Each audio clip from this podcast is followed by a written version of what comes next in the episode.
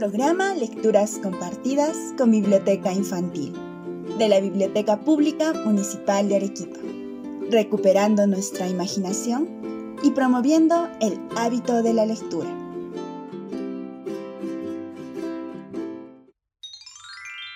Hoy presentamos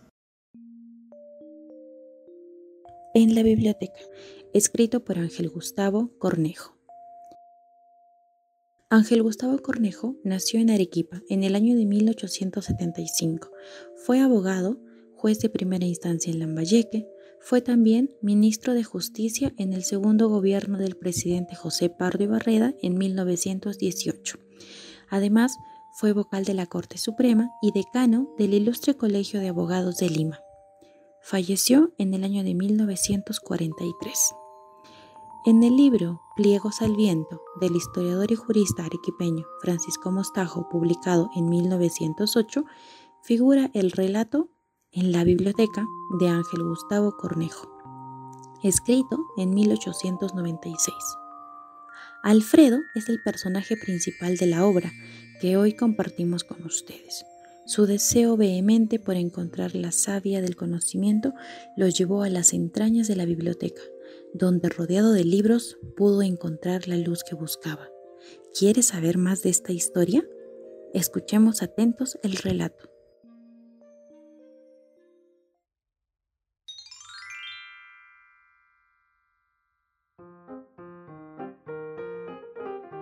En la biblioteca, escrito por Ángel Gustavo Cornejo. Veinte años, la primavera de la vida, la sangre ardiente, roja, llevando a las camarillas cerebrales inquietudes de ilusiones y deseos, las esperanzas impulsando la vida, mostrando el más allá, que no se toca nunca, el ansia de lo nuevo, el motor poderoso que no tiene dique ni respeta obstáculo. Adelante, adelante, siempre con paso rápido, ascendiendo la montaña, rompiendo vallas, salvando escarpas hasta tocar la cima, hasta ver el horizonte de luz, el orto de los ideales, la claridad radiosa del bien. Adelante, aunque el mañana asome entre nubes negras, su faz enmascarada, aunque el Mefisto implacable deje repercutir la carcajada de su ironía sangrienta en el hueco del corazón sin plenitud de dicha. Arriba, pobre diablo, Quijote del ensueño, hincha el globo de la fantasía y sube, sube hasta desvanecerte en el espacio sin fin de la quimera. Veinte años y Alfredo persigue con caluroso empeño juvenil el ideal de la ciencia y del bien. Su alma despliega alas de caridad universal, de sublime altruismo, bajo el cielo limpio de una ambición hermosa, ambición de poeta, de encontrar la luz y derramarla. Sueña con progresos, con perfecciones absolutas, con la felicidad universal. Pero hay algo negro en su pensamiento, algo que turba su meditación serena, que cierra el horizonte de sus deseos. La nube en el azul del cielo, el peñón en la inmensidad del mar, la zarza que enreda el ala de las águilas, es el enigma de la vida. El vértigo que turba las clarividencias de las cumbres. Desde niño, un imberbe impúbero aún siente en el cerebro el martilleo de una idea fija pero difusa, parpadeante. Anhela concretar una idea cosmos que encierre el universo, que abarque todo, que explique todo. Estudia sin descanso, con ventajas envidiables, con afán nunca satisfecho. Noble empeño el suyo, el de corregir tanto error como ha producido la insensatez humana de condensar en un gran foco las mil y un chispas de luz dispersas en el testamento de los siglos. Ambición de Prometeo de robar el fuego sagrado, ilusión de Quijote, siempre la misma historia de los palacios de aire encerrados en el ataúd de una cáscara de nuez. La atmósfera de inmensas nubes deshechas en menuda lluvia que forman los pantanos pero la idea no llega, no llegará nunca. Es la agitación eterna, la sed insaciable de una celulilla enferma, loca que lleva en el cerebro. La luz la pone rabiosa, el sonido la exaspera y se agita. Se agita siempre inquieta, chocando con las células adyacentes en un trajín de mujer histérica que no gusta del orden. Y como gira en un circulito sin detenerse nunca, como los astros con su velocidad, cree que su camino es infinito, sin término, y está locamente orgullosa porque va en pos de lo absoluto. Esa rotación incesante es el martilleo eterno de la idea que quiere descubrir Alfredo. Y esa es la lucha con lo imposible, el empeño de acometer a los molinos de viento que engendra todos los ensueños de la vida. En ninguna parte se calma la sed de esa célula loca ambiciosa, indomable, con la rabia de Saturno que devora a sus hijos, que se devora a sí mismo, va a revolucionar el cerebro, va a enloquecerlo.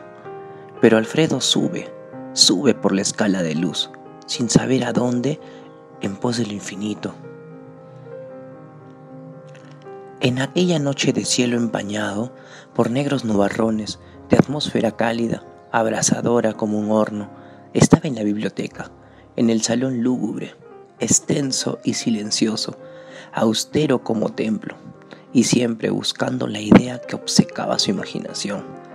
Ahora parecíale que crecía dentro de su cerebro, que éste le fermentaba, que los sesos le hervían con inquietudes de vorágine y sacudimientos de tempestad, que la sangre se le encendía dentro de la cabeza. A pasos agigantados, presurosos, impulsado por fuerza extraña, recorría el salón con la cabeza caída sobre el pecho, agitando los brazos con balanceo de péndulo. Todas sus arterias palpitaban y parecíale que una mano hercúlea, pétrea, oprimía sus sienes.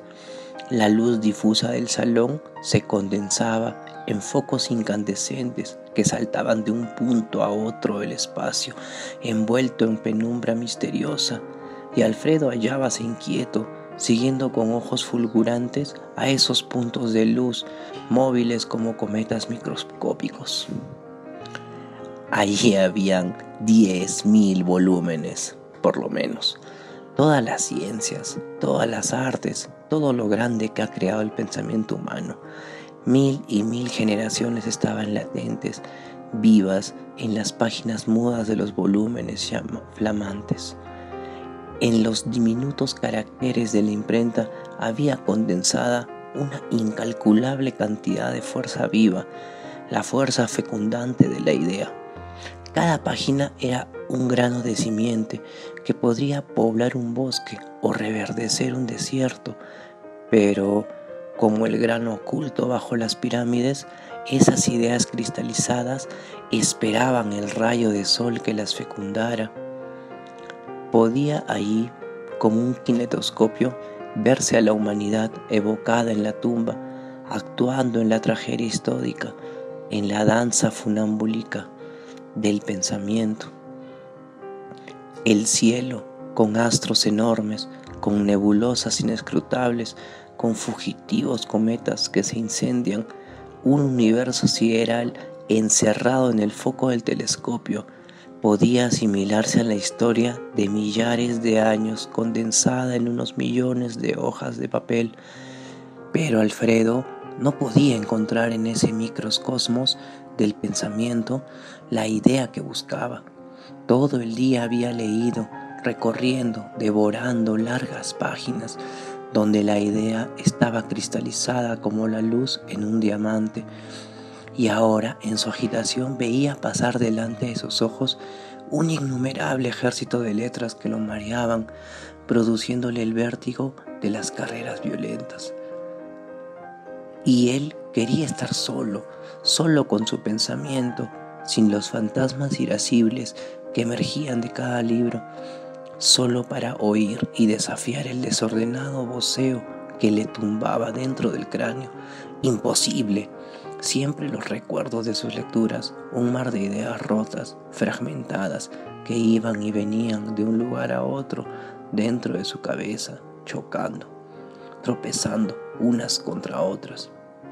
Y seguía en sus paseos apresurados por el salón como huyendo de alguien, como huyendo de sí mismo. Se tocó la frente y ardía como riel por el que acababa de pasar la locomotora. Se la oprimió entre las manos y sintió claramente, palpablemente, que el cráneo se le esponjaba, que se vaciaba hacia adelante. Aquello era de enloquecer. Se detuvo para formarse conciencia de sí mismo. Cogió un libro y leyó en alta voz con entusiasmo loco, con febril exaltación por verse aturdido, pero inútilmente. Aquel libro lo aburrió muy pronto. Cogió otro, luego otro y otro, y en todos la misma vaciedad, la misma pesadez. Él quería algo verdadero, algo que pudiera asir con el pensamiento. Quería ver las ideas, sí, las ideas, como veía escritas las palabras. Esto era imposible, era una locura. Y comenzó a vaciar los estantes, arrojando furioso los libros contra el suelo, hasta formar una arrumazón enorme de volúmenes. El zumbido, la tempestad del encéfalo no calmaba, era cada instante más intenso. De pronto, parecióle que algo se le escapaba de su agitado pensamiento y corrió para hacerlo. Corrió en torno a la mesa, que estaba libre del mare magnum de volúmenes, girando a su alrededor, como dentro de su cerebro giraba aquella célula loca, ambiciosa, indomable. En su carrera el loco furioso gritaba, Adelante, adelante. Ya no veía nada, ni nada pensaba. Coger aquella chispa escapada de su pensamiento era el afán único que lo obcecaba.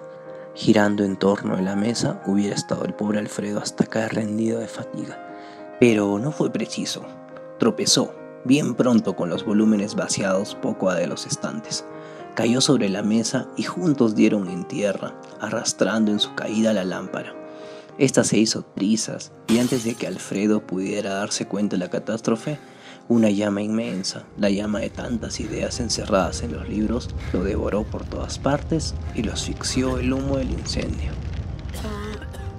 Y en columnas de flama, en átomos de luz, subió hasta desvanecerse en el espacio sin fin de la quimera.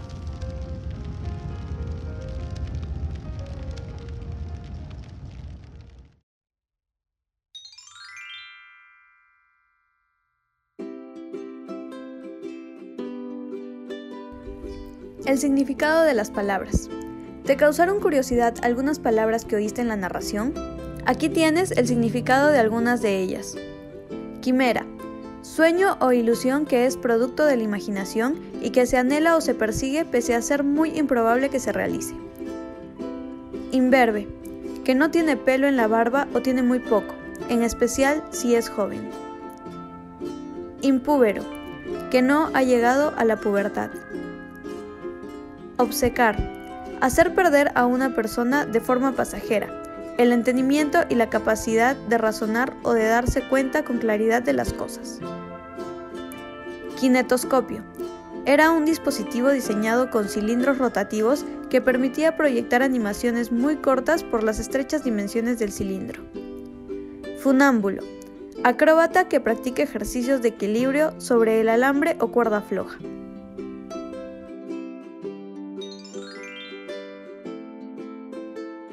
La pregunta de la semana. Así como Alfredo, ¿podrías describir tu experiencia al descubrir nuevos libros? La actividad de la semana. Te invitamos a dejar volar tu imaginación y realizar un dibujo sobre el cuento. Compártelo con nosotros al correo biblioteca pública municipal los trabajos serán expuestos en la página de Facebook de la Biblioteca Pública Municipal de Arequipa. La narración del texto estuvo a cargo del voluntariado de la Biblioteca Pública Municipal de Arequipa. Francesca Pinazo Ceballos, Eric Renato Torres Alce, Yanela Erika Core Cruz, Jimena Pineda Guaracha. Los esperamos la próxima semana, a la misma hora, con una nueva historia.